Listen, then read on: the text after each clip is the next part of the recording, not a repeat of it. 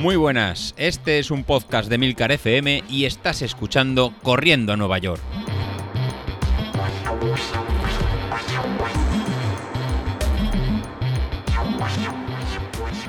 Muy buenos días, soy José Luis, ¿qué tal? Estamos a miércoles. ¿Qué? ¿Cómo ha ido el examen? ¿Cómo ha ido el, test? ¿Lo, habéis pasado? ¿Os tengo que regañar? ¿Habéis pasado con, nota o, cómo, cómo, se ha ido? Bueno, vamos a hablar un poquito de, los comentarios que habéis ido dejando en el, grupo de Telegram, los que lo habéis eh, realizado y cómo, y, cómo fue.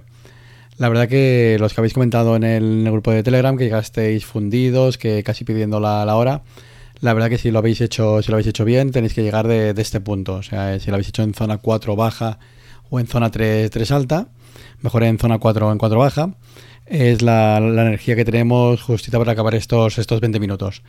Eh, ¿Para qué nos habrá servido ahora? Pues para ajustar un poquito esta curva de, potencia que teníamos o los datos de, en ritmo para ponerse en Training Peaks.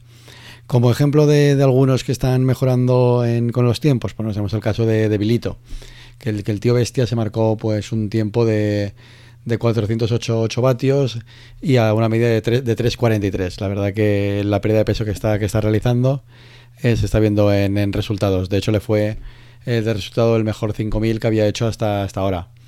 Por otro lado, en David, en David Isasi también lo, también lo pudo terminar, no así como la, como la última vez en el que tuvo que parar a mitad porque la cabeza no le, no le funcionaba. Y la verdad que esta vez lo ha podido lo, ha podido terminar. Y a través del grupo de Telegram pues bueno me, me, ha mandado una buena una bonita felicitación.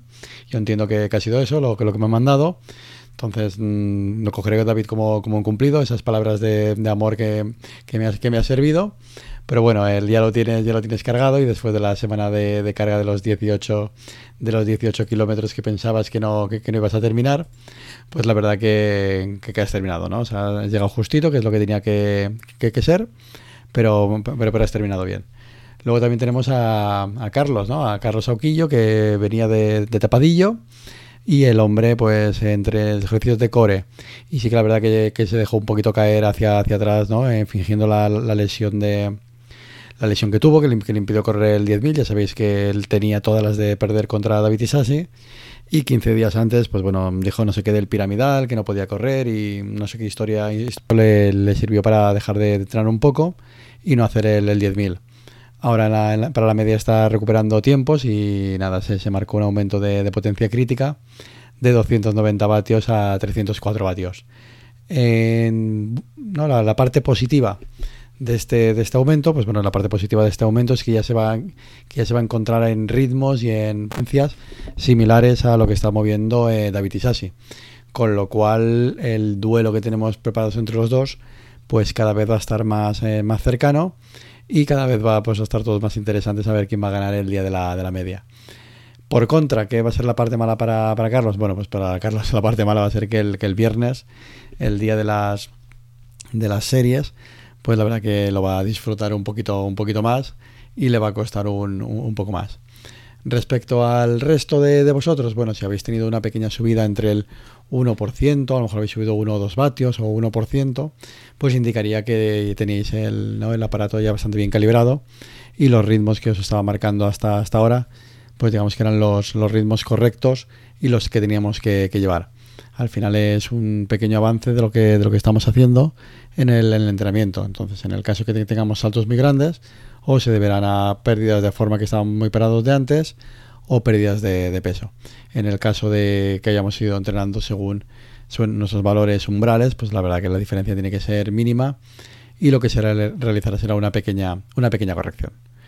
Pues nada, entonces esta semana eh, ya os he hecho la revisión, ya hemos hecho el, examen y ya podemos encarar con tranquilidad eh, las próximas semanas de, carga que nos, que nos quedan. David sí que comentaba que está un poquito cansado o mm, desmoralizado. La verdad que son unos pequeños bajones que, a todos nos dan en, durante los entrenamientos y sobre todo en esas tiradas más, más largas.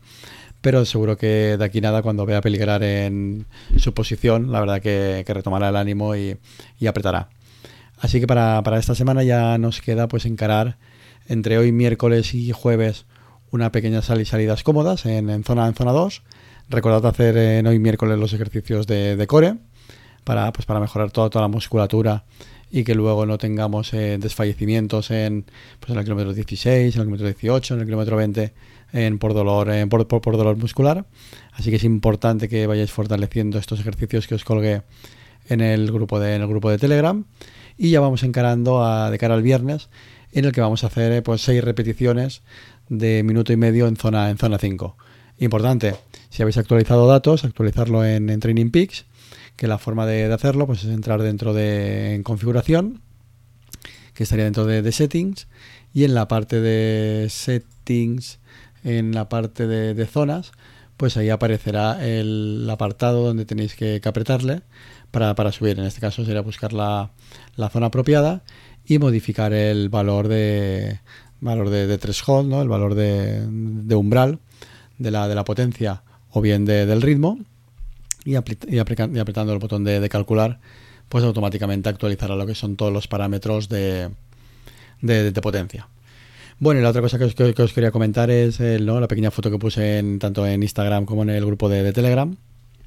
¿No? Por parte de, los compañeros de The Street, pues aquellos entrenadores que hemos estado haciendo el pequeño cursillo que, ponían en su, en su web, pues nada, nos dan una pequeña acreditación, con lo cual ahora ya aparecemos como entrenadores certificados por, por Stride, aparte de su, de su página web, con lo cual ahora ya tenemos todos el poder para poder ¿no? en adoctrinaros o, o poder eh, ¿no? con todos los temas de, zonas, de, potencia y con todos los intrínsecos de este, de, este aparatejo. Así que si antes nos faltaban eh, motivos, pues ahora ya los tenemos más que de, que de sobra para poder, para poder eh, digamos, pautaros todos los todos estos tipos de entrenamientos para que vayamos todos todos mejorando. Pues nada, con esto me, despido. Eh, habéis hecho todos los deberes que tocaba de la, de la zona de potencia. Y ahora ya se nos queda encarar pues esta, esta última semana de zona 5 de, del viernes y la tirada larga del, del, domingo, que como os comenté el otro, el, otro día, pues no va a ser un, no va a ser un farlek, sino que va a ser una, una tirada larga con sprint, acabando de, de, kilómetro y medio. Para la próxima semana, pues sí que retomaré un poco el audio que me grabé junto a Me Siento Fit con Josué Benito, en que hacía una pequeña en, explicación si usáis el, Street para, para trail running. Que, si queréis oír a una, una hora que estuvimos allí hablando más, de forma más tranquila, pero os lo traigo aquí a modo de un poquito a modo de resumen. Si alguno de vosotros está utilizando el, el Stride para entrenar el entrenamiento de, montaña y entrenamiento de, asfalto, en este caso lo que va, eh, va, a poder hacer es engañar un poquito al, al aparato. ¿Qué problema hay para usar el, street para, entrenamiento de montaña? ¿no? Que mucha gente de a lo mejor puesto lo, utiliza y dice que no da métricas correctas o no calcula la curva de potencia de, forma correcta. ¿no? Si entramos en el simulador de tiempos, el street para una maratón de asfalto a lo mejor nos da cuatro horas, pero yo voy a hacer una carrera de montaña, que yo sé que voy a estar más de, más de cuatro horas. Entonces no me sirve el aparato para, hacer montaña.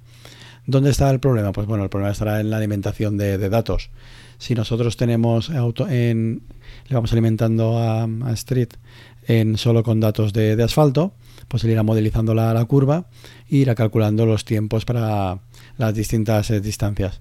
Cuando pasamos de, la hora, que es cuando la curva empieza, a caer, si solo acumula en tiempos de, asfalto, que, siempre vamos a un ritmo corriendo, más o menos lento, pero, pero corriendo, pues él entenderá que lo que vamos a, mantener es esa, esa velocidad. Si por, eh, si por contra tú lo que vas a hacer es eh, mucha montaña o quieres el, el, street para en montaña, lo que tienes que hacer son en grandes caminatas de, de mucha distancia. En este caso será a poca, a poca potencia, de forma que modelices una curva de, potencia con datos solo de, montaña. De esta forma no se penaliza la, curva o no se distorsiona la curva con datos de, asfalto.